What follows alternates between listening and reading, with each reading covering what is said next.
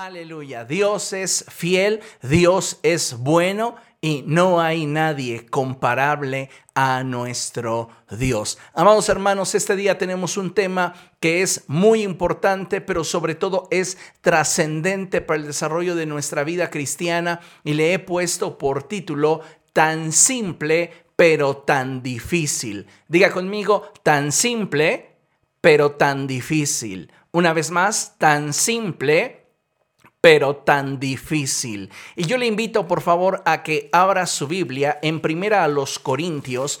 Vamos juntos allí a Primera a los Corintios, primera epístola del apóstol Pablo a los Corintios y vamos a abrir la palabra de Dios en el capítulo 10, verso 11. Primera a los Corintios, capítulo 10, verso 11. Y dice la palabra del Señor en el nombre del Padre, del Hijo y del Espíritu Santo así. Todo eso le sucedió para servir de ejemplo y quedó escrito para advertencia nuestra, pues a nosotros nos ha llegado el fin de los tiempos. Me llama mucho la atención la forma en la cual el apóstol Pablo nos expresa que todas aquellas cosas que están registradas en la Biblia tienen un propósito. Y el propósito es servirnos de advertencia y ejemplo para que nosotros no cometamos los mismos errores que en el pasado, ya generaciones atrás, cometieron. A través de la escritura, amados hermanos, es que podemos darnos cuenta que Dios desea revelarnos su voluntad.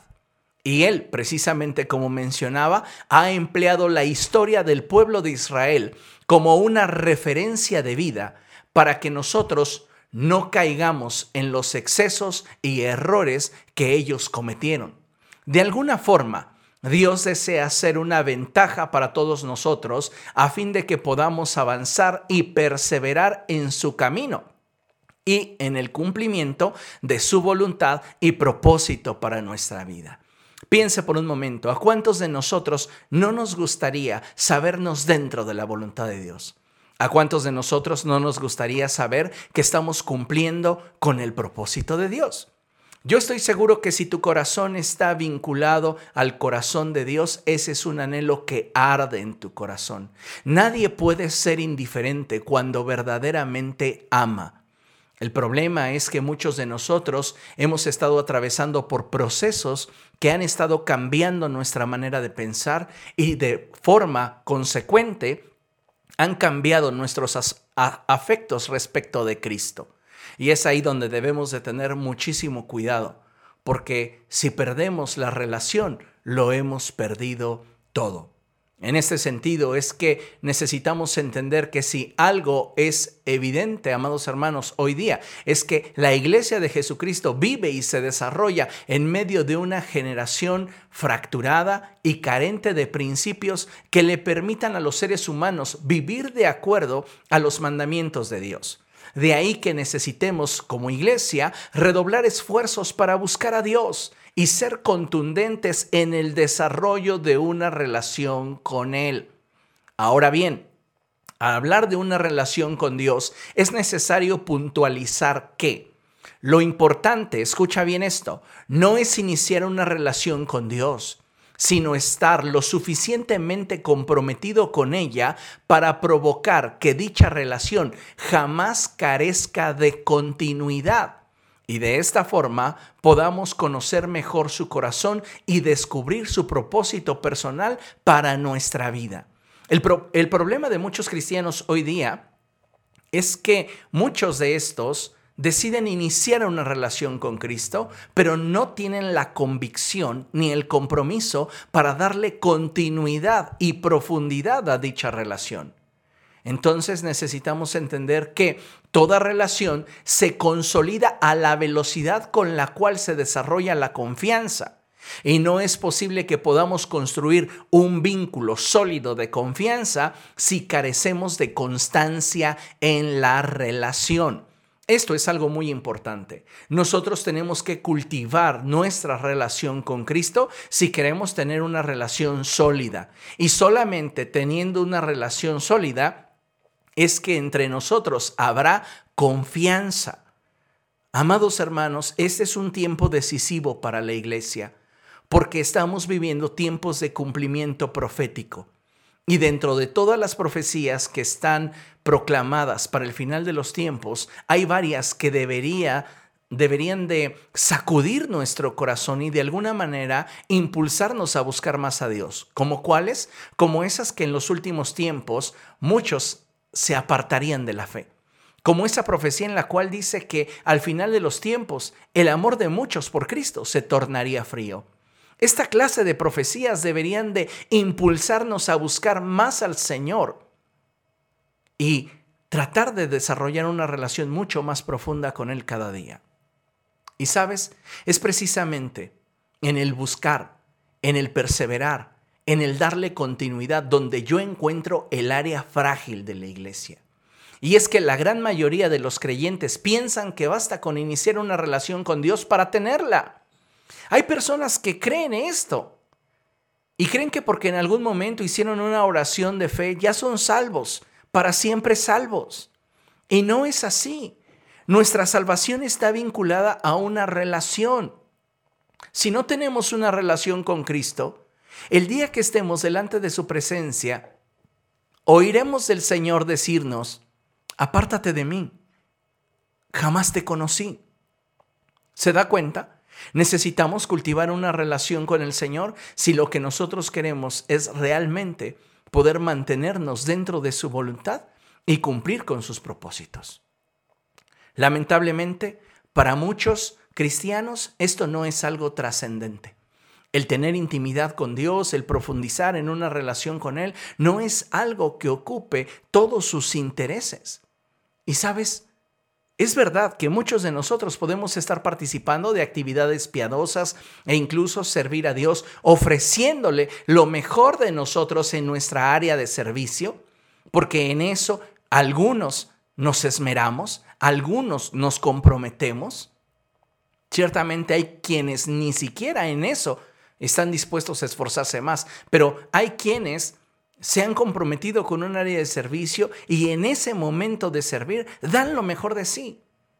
Pero ¿sabes cuál es el punto que quiero tratar hoy? Es que al mismo tiempo, cuando estamos dando lo mejor de nosotros en lo que hacemos, estamos descuidando aquello que está fuera de lo que hacemos. En otras palabras, descuidamos nuestra conducta, descuidamos nuestro testimonio y dejamos mucho que desear en cuanto a la clase de vida cristiana, y lo pongo entre comillas, que proyectamos ante los demás, fuera de nuestra área de servicio o fuera de nuestros templos.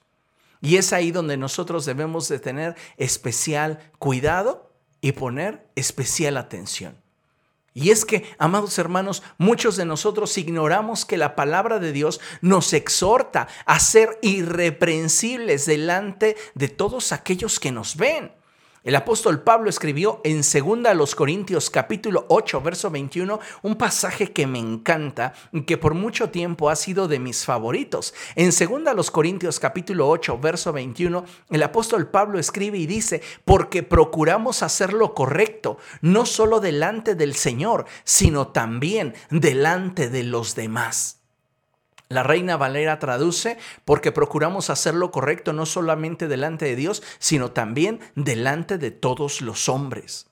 Y esto es algo que debería de ser el eje de nuestra vida cristiana.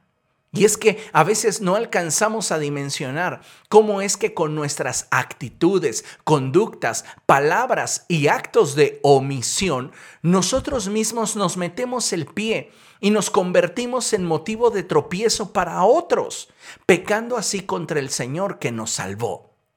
Creo que la iglesia está atravesando por un periodo en el cual debemos de buscar al Señor y pedirle que nos dé la humildad y la sensibilidad en el corazón para reconocer y cambiar aquellas cosas en nosotros que no le son gratas y que con ellas sabemos que no reflejamos su naturaleza y su carácter.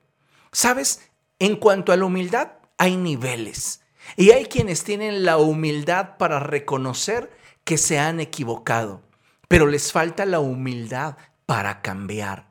Y lo que hoy quiero que nosotros entendamos es que si queremos reflejar la naturaleza y el carácter de Dios en nuestro estilo de vida, en nuestra conducta, en nuestras actitudes, en nuestras palabras e incluso en nuestras omisiones, necesitamos tener la humildad para reconocer y cambiar aquellas cosas que sabemos que a Dios no le agradan. Necesitamos hoy atrevernos a dar el paso para poder rendirle a Él completamente nuestra vida. ¿Sabías que una de las más grandes responsabilidades del cristiano es la de dar buen testimonio ante todos los que le rodean? ¿Por qué? Porque Dios ha determinado manifestarse al mundo a través de la iglesia. Mira, Dios es espíritu.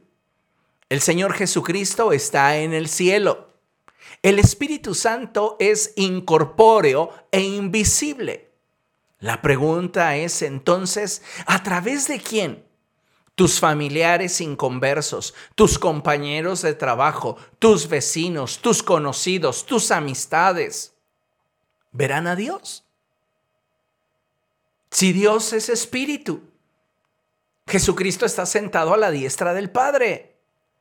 Y el Espíritu Santo es incorpóreo e invisible. La respuesta es a través de la iglesia. A través de ti es que la gente debe de ver un evangelio vivo. Necesitamos entender esta verdad porque, mira, no podemos pretender que la gente entre a nuestros templos para que ahí conozcan a Dios. Nosotros debemos de abrazar el desafío y comprometernos a ser luz en medio de las tinieblas. Muchas personas están esperando que sus vecinos, conocidos, amistades, familiares inconversos algún día entren al templo y ahí escuchen al pastor y ojalá Dios les dé la oportunidad de cambiar. Pero sabes una cosa, muchos de nuestros familiares se han apartado de la fe, muchos de nuestros amigos no quieren nada con Cristo por el testimonio que nosotros les hemos dado. ¿Cuántas veces no hemos escuchado esa expresión y eso que es cristiano? ¿Cuántas veces nosotros a nuestros familiares, creyentes y no creyentes, por un momento en el cual explotamos en nuestro temperamento, nos dejamos ir con insultos, palabras antisonantes, humillantes a aquellas personas que con nosotros conviven? Y que muchos de ellos nos han visto en la iglesia de rodillas, llorando delante del Señor o cantando alabanzas. Amados hermanos, tenemos una responsabilidad delante de Dios y es la de reflejar su naturaleza y su carácter como en un espejo. El problema es que muchos de nosotros no le hemos permitido al Espíritu Santo trabajar en nuestra vida. Necesitamos hoy redoblar esfuerzos y abrazar el compromiso para que a través de nuestra vida podamos reflejar la gloria del Señor. Considere lo siguiente. Mire, en primera a los Corintios capítulo 10, verso 32, dice la escritura algo poderosísimo y dice, no hagan tropezar a nadie, ni a judíos, ni a gentiles, ni a la iglesia de Dios. Esto es algo sumamente interesante porque te puedes dar cuenta que el mundo está dividido para con Dios en tres grandes grupos. Dios ve el mundo y lo ve desde tres principales divisiones. Los judíos, los gentiles y la iglesia. Y nuestra responsabilidad como hijos de Dios y como creyentes es no hacer tropezar a ninguno. Es decir, reflejar la naturaleza y el carácter de Dios de tal manera que ni las personas que no conocen a Dios, es decir, los gentiles, aquellos que no obedecen la palabra del Señor, a estos no serles tropiezo. A los judíos ortodoxos que leen la Torá y que continúan esperando el Mesías, nuestra conducta debe de ser tan irreprochable que no debemos de ser tropiezo tampoco para ellos. Y nuestra conducta debe de ser tan afín a la palabra de Dios que no seamos tropiezo a la iglesia de Dios.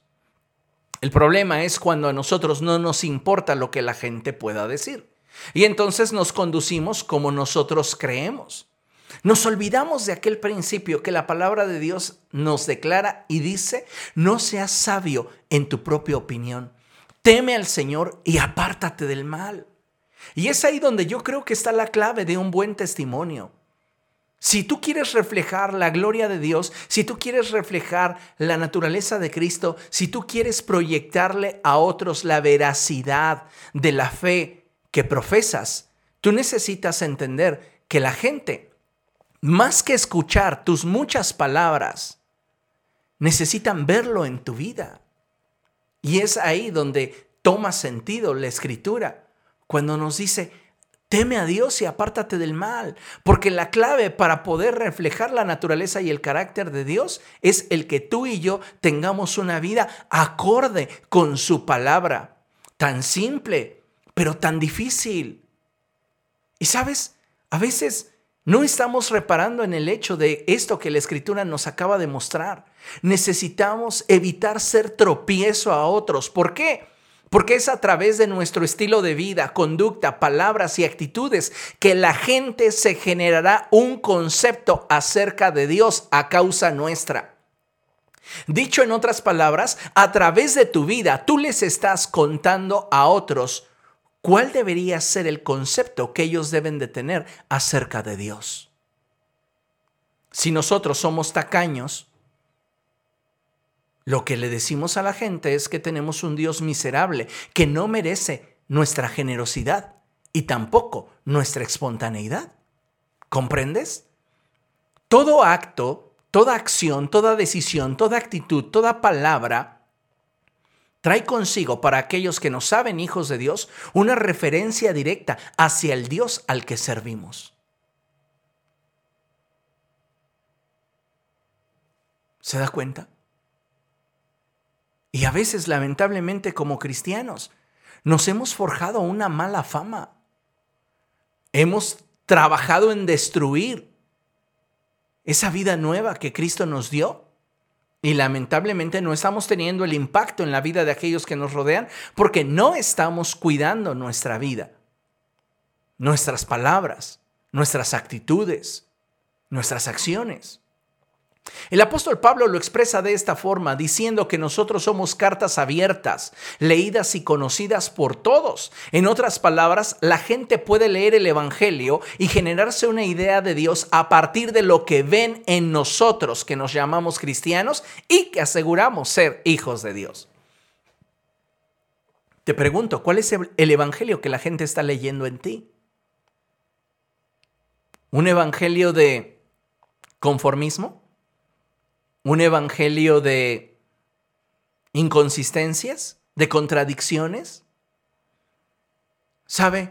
Si nosotros no somos sensibles a la voz del Espíritu Santo y no corregimos aquellas áreas deficientes en nuestra vida, nos convertiremos en tropiezo para muchos. Y lejos de ser facilitadores para que conozcan de Cristo, seremos un obstáculo para que puedan ser salvos. Es lamentable que muchas veces con nuestras actitudes, con nuestras palabras, con nuestras acciones, con comentarios malintencionados, alejamos a las personas de Jesús. Y en lugar de hacerles deseable el tener una relación con Cristo, muchas personas prefieren alejarse para no ser como somos nosotros, como la imagen que les hemos proyectado. De ahí que las palabras del Señor Jesucristo tomen un gran significado cuando dice en Mateo capítulo 10, verso 16 lo siguiente. Los envío como ovejas en medio de lobos. Por tanto, sean astutos como serpientes y sencillos como palomas. El creyente debe de ser astuto como serpiente. ¿Para qué? Para que en los momentos en los cuales llegue la inestabilidad a tu vida, los, las situaciones de presión comiencen a golpear tu mente y tu corazón, tú puedas rendirle el gobierno de tu vida a Jesucristo. Tú puedas poner a sus pies tu voluntad y entonces tú puedas continuar reflejando la gloria del Señor como en un espejo. Tenemos que aprender a ser sencillos como palomas. Muchos de nosotros nos caracterizamos por ser personas de un temperamento explosivo. Por ahí coloquialmente se les dice de mecha corta. Apenas te buscan y tú ya estás viendo la manera de responder y dejar callada a la gente. Y no te interesa si para lograrlo tengas que humillar, lastimar o hacer sentir mal a terceros. ¿Esa es la clase de evangelio que la gente está viendo en nosotros? ¿Dónde está la enseñanza del Señor Jesucristo cuando nos dice, si alguien te pega en una mejilla, vuélvele también la otra? Muchos de nosotros lamentablemente no estamos poniendo en práctica estas enseñanzas de la palabra de Dios. Y cuando se trata de proteger nuestro testimonio, de continuar reflejando a través de nuestra vida a Jesucristo, usted lo sabe, no todos los días son como caminar sobre pétalos de rosas. Hay veces que nos toca caminar sobre astillas, sobre espinas, sobre un camino empedrado. Sin embargo, en medio del dolor, en medio de la frustración, en medio del coraje, debemos de permitirle al Señor continuar gobernando sobre nuestra vida a fin de no ser tropiezo a otros. Y esto es lo que significa que tú y yo seamos astutos como serpientes y sencillos como palomas. Por esta razón es que tampoco podemos olvidar el consejo que el apóstol Santiago nos brinda. Y el apóstol Santiago en la epístola que lleva su nombre, en el capítulo 1, verso 19, él dice lo siguiente, mis queridos hermanos, tengan presente esto. Todos deben estar listos para escuchar y ser lentos para hablar y para enojarse. ¿Quieres reflejar la gloria de Dios? Aplica este principio. ¿Quieres que la gente vea un evangelio vivo en ti y a través de ti? Aplica esta palabra. Sé pronto para escuchar, lento para hablar y aún más lento para enojarte. Si eres una persona explosiva, ¿dónde está entonces el gobierno del Espíritu Santo? En tu lengua, en tu mente, en tus acciones, en tus actitudes. Lamentablemente muchos de nosotros no consideramos la importancia que tiene el reflejar a Cristo cuando estamos bajo presión, cuando estamos enfrentando momentos difíciles. ¿Recuerda usted cuando Jesucristo fue juzgado? Cuando se presentó ante Pilatos, cuando estuvo ante Herodes. Como cordero fue llevado al matadero y ni siquiera abrió su boca. ¿Por qué? Porque no era el momento para que su carne pudiera intentar defenderse de una injusticia. Él tenía que cumplir con el propósito de Dios. Y así es como nosotros debemos actuar cuando sentimos que las situaciones comienzan a hacer que se nos suba la sangre a la cabeza y comenzamos a molestarnos y comenzamos a querer debatir o rebatir o insultar o intentar defendernos, y lo pongo entre comillas.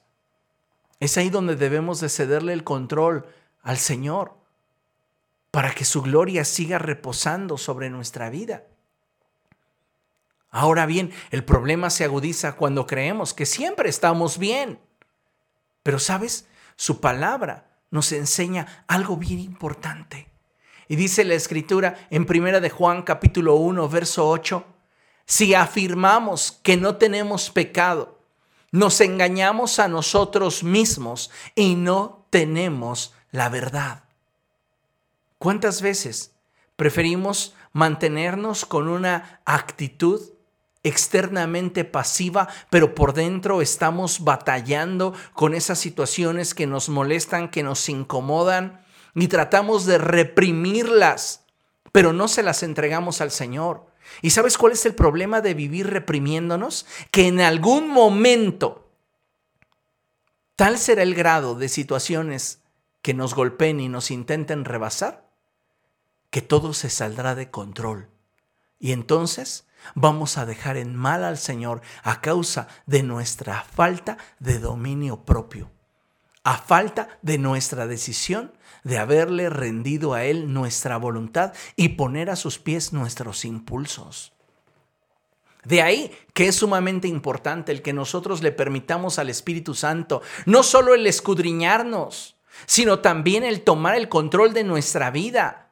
Y al permitirle a Él que nos gobierne, es que podremos manifestar su naturaleza y carácter en medio de las situaciones más difíciles que pudiéramos enfrentar. Y al hacer esto, cumpliríamos con una responsabilidad vital, que es no solo la de dar buen testimonio, sino también la de honrar y santificar a Dios a través de nuestra vida.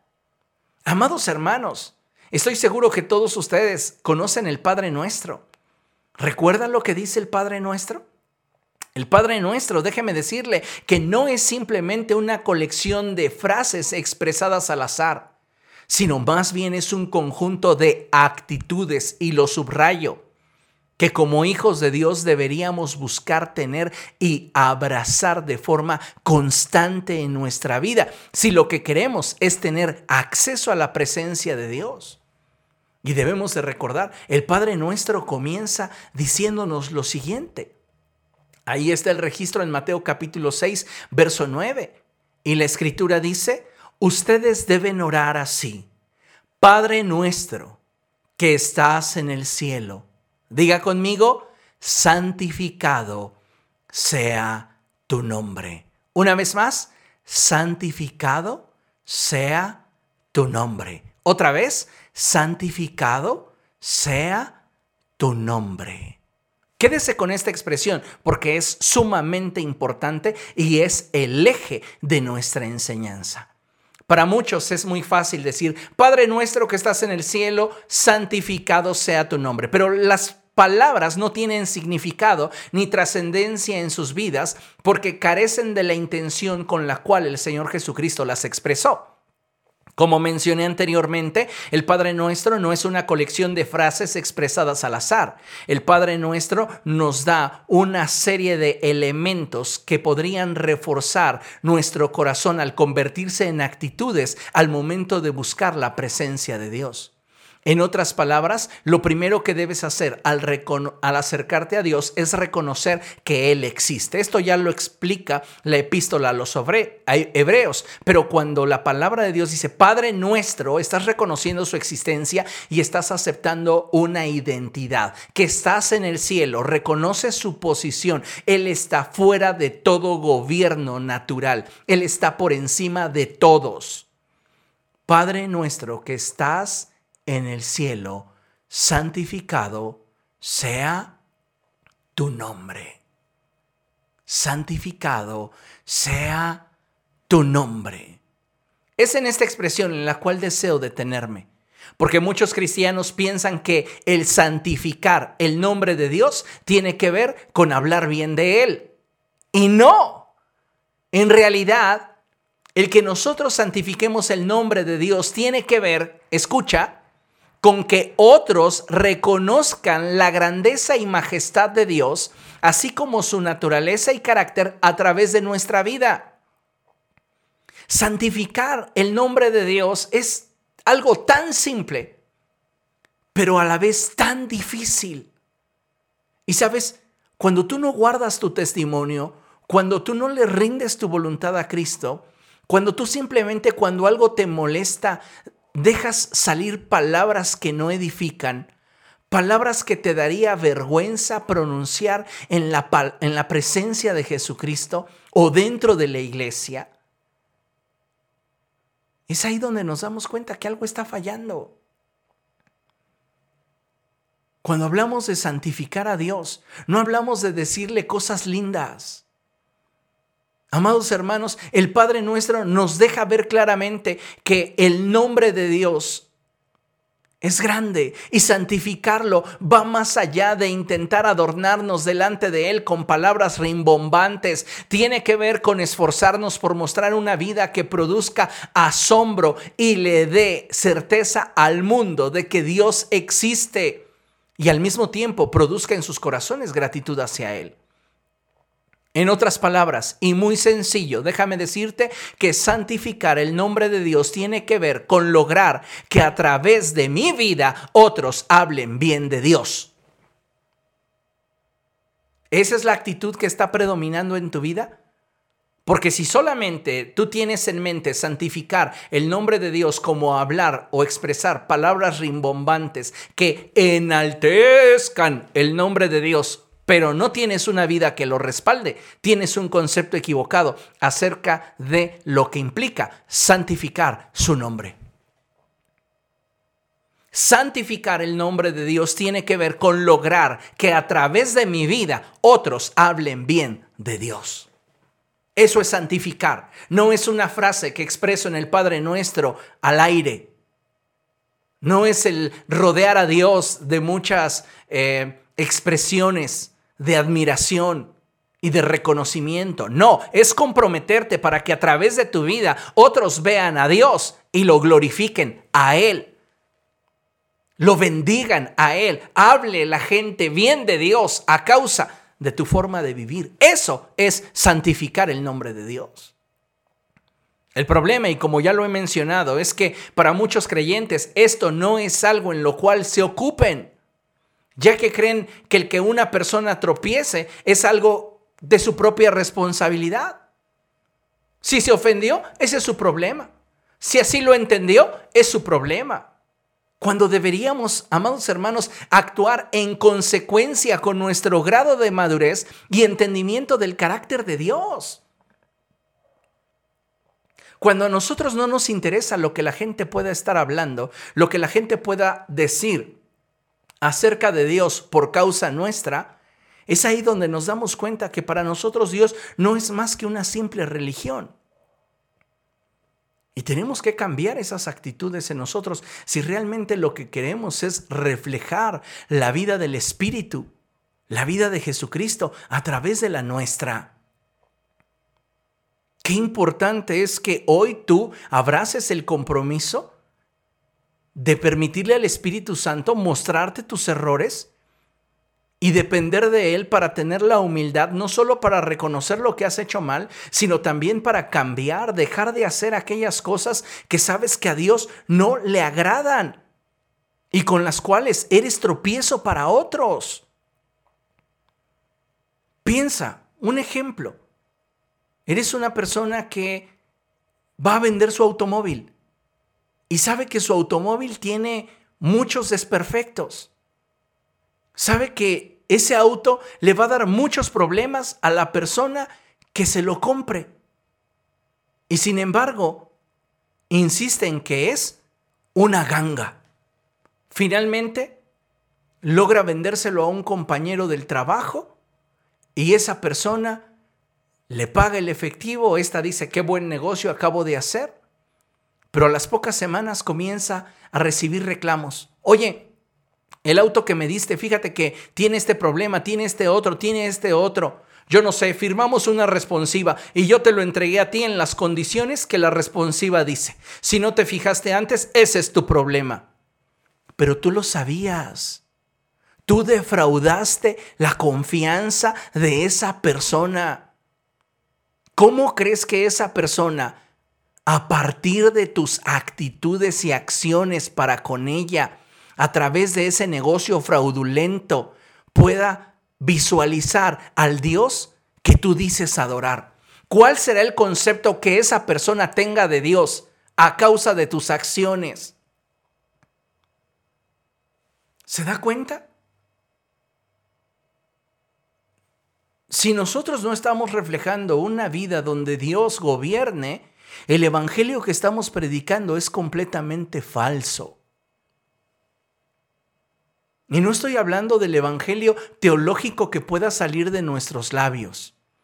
Hablo del Evangelio y la eficacia del mismo que se proyecta a través de nuestros actos. Una situación no controlada, un momento de desesperación, de molestia, de enojo, puede destruir mucho más de lo que te imaginas. Consideremos lo siguiente. Antes de ir a números capítulo 20 y leer del verso 6 al 12, por favor, vamos a leer lo que tengo proyectado aquí en la pantalla. Por lo general, a una persona no le va a interesar santificar el nombre de Dios en una situación en la que considera que ella misma debe solventar la necesidad de ejercer justicia, o en aquellos momentos en los que la inestabilidad emocional y la presión le empujen en la inercia de sus propios impulsos. ¡Sas! ¿Cuántos cristianos han dejado el mensaje del Evangelio y la imagen de Dios ante terceros por los suelos? Porque quisieron hacer justicia por su propia mano o porque simplemente se dejaron llevar por la inercia del momento el coraje, la molestia, la impotencia, el enojo. Y dejaron en mal a Dios. Amados hermanos, santificar el nombre de Dios implica comprometerme con la determinación a que otros puedan ver la vida de Jesucristo a través de la mía y le den la gloria a Dios. Si lo que yo estoy reflejando a través de mis palabras, a través de mis comentarios de terceros, a través de mis expresiones para con los que me rodean, si lo que yo estoy hablando no edifica, lo que estoy hablando no corresponde con la imagen que yo debería de estar proyectando. ¿Comprende? Vamos a ver qué nos enseña la palabra del Señor. Vamos a números, por favor libro de números, capítulo 20, números 20, y vamos a leer el verso 6 al verso 12. Y antes de que lo leamos, hablemos un poco del contexto. Moisés ya lleva bastante tiempo en el desierto con el pueblo de Israel. Y ellos han estado constantemente quejándose hablando de apedrear a Moisés, revelándose, criticándolo, juzgándolo, hablando a sus espaldas. Han habido situaciones complejas que ha estado experimentando Moisés. Y, sabes, llegó un momento en la historia del pueblo de Israel donde atravesando el desierto, ellos se quedan sin agua. Y entonces nuevamente comienzan a quejarse y a murmurar contra Moisés y Aarón. Moisés y Aarón escuchan las quejas del pueblo de Israel y dicen, bueno, nosotros no podemos darle solución, pero déjenos ir a preguntarle a Dios qué es lo que Él quiere que hagamos. Y es en este sentido donde se da esta historia. Verso 6 del capítulo 20 de Números. Dice la palabra del Señor así. Moisés y Aarón se apartaron de la asamblea y fueron a la entrada de la tienda de reunión, donde se postraron rostro en tierra. Entonces la gloria del Señor se manifestó ante ellos, y el Señor le dijo a Moisés, Toma la vara y reúne a la asamblea. En presencia de esta, tú y tu hermano Aarón le ordenarán a la roca que dé agua. Así harán que de ella brote agua y darán de beber a la asamblea y a su ganado. Note algo bien interesante. El Señor le está diciendo a Moisés y a Aarón que tienen que hablarle a la roca y decirle que les dé de beber. Y de la roca brotaría agua para que bebieran ellos y sus camellos, sus animales todos aquellos que estaban esperando el líquido vital. Dice la palabra del Señor, verso 9, tal y como el Señor se lo había ordenado, Moisés tomó la vara que estaba ante el Señor. Luego Moisés y Aarón reunieron a la asamblea frente a la roca. Lea conmigo. Y Moisés dijo, escuchen rebeldes. ¿Acaso tenemos que sacarles agua de esta roca? Dicho esto, levantó la mano y dos veces golpeó la roca con la vara, y brotó agua en abundancia, de la cual bebieron la asamblea y su ganado. Entonces el Señor le dijo a Moisés y Aarón, por no haber confiado en mí, ni haber reconocido mi santidad en presencia de los israelitas, no serán ustedes los que lleven a esta comunidad a la tierra que les he dado. Por no haber santificado mi nombre. Moisés, mostraste ante el pueblo una imagen de mí que no corresponde y eso me deshonró. Considere lo siguiente. Tus acciones siempre tendrán un impacto más fuerte en la mente de las personas que tus palabras.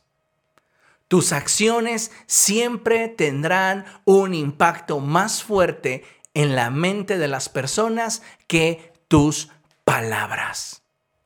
¿Qué es lo que estamos observando? Bueno, en el contexto de la escritura que acabamos de leer, vemos a Moisés moviéndose en la inercia de sus impulsos. Se presenta delante de Dios y le dice, Dios, el pueblo está desesperado por agua. ¿Qué debo de hacer? Y Dios le dice, háblale a la roca y de la roca saldrá agua y beberán. No hay problema. Ahora muéstrales un Dios misericordioso, un Dios amoroso, un Dios que los entiende.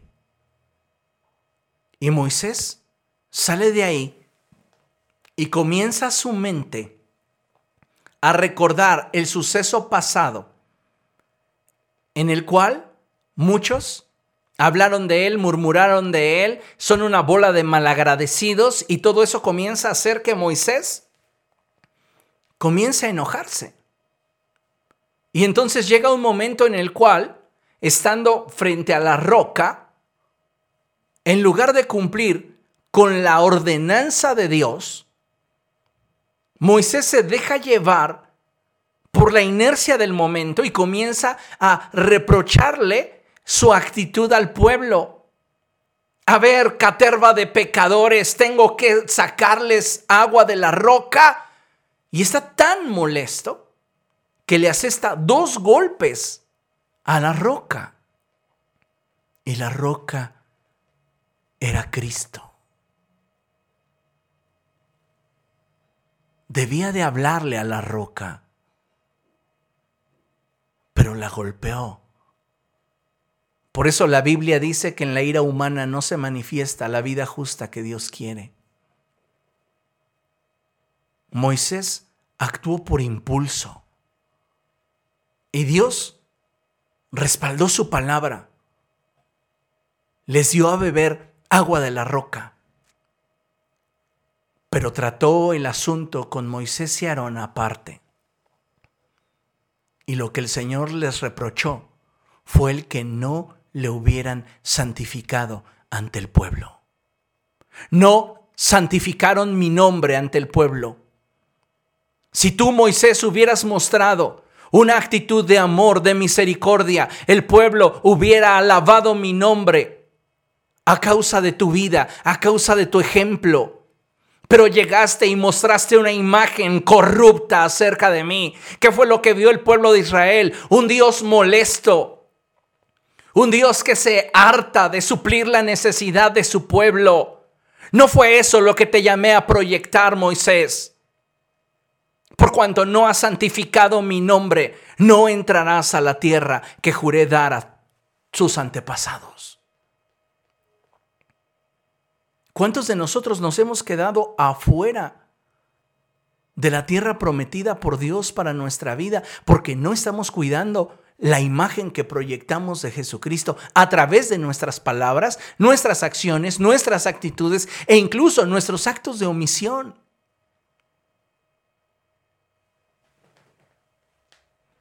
Moisés pudo haberse justificado en un sinfín de circunstancias por las cuales él reaccionó como reaccionó.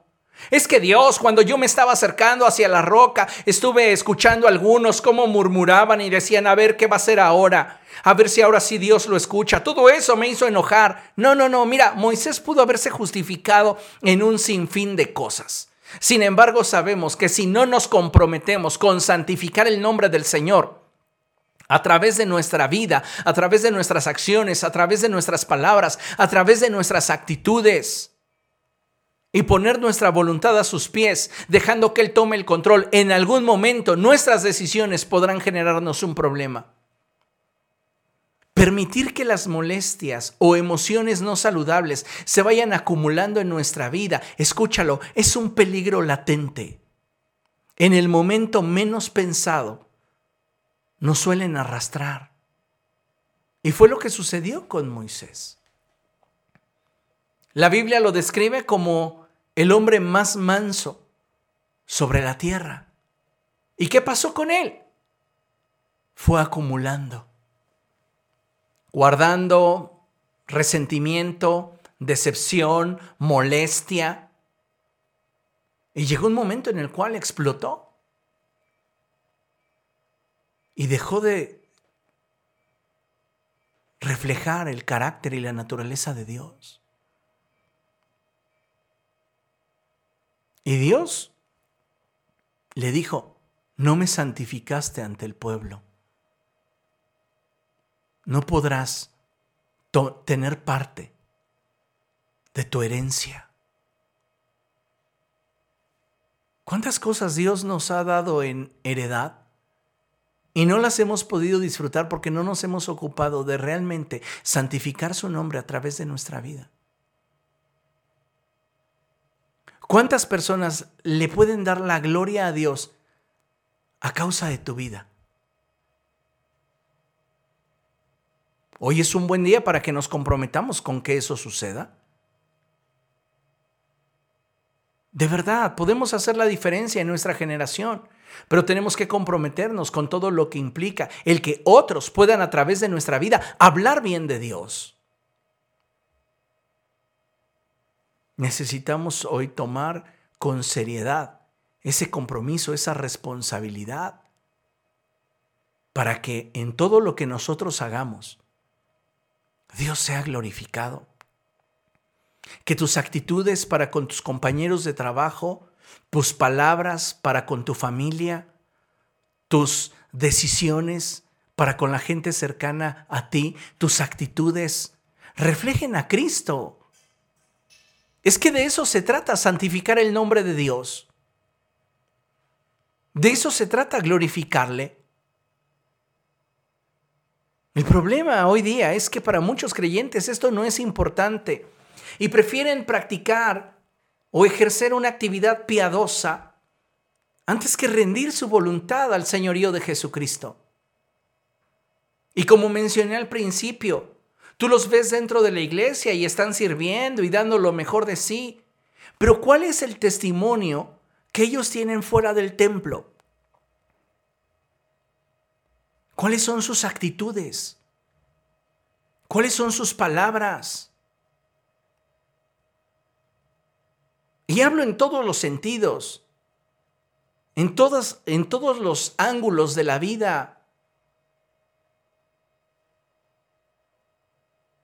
Muchas veces con nuestro testimonio, en lugar de facilitarles a otros el que conozcan a Cristo, les estamos empujando en la dirección contraria.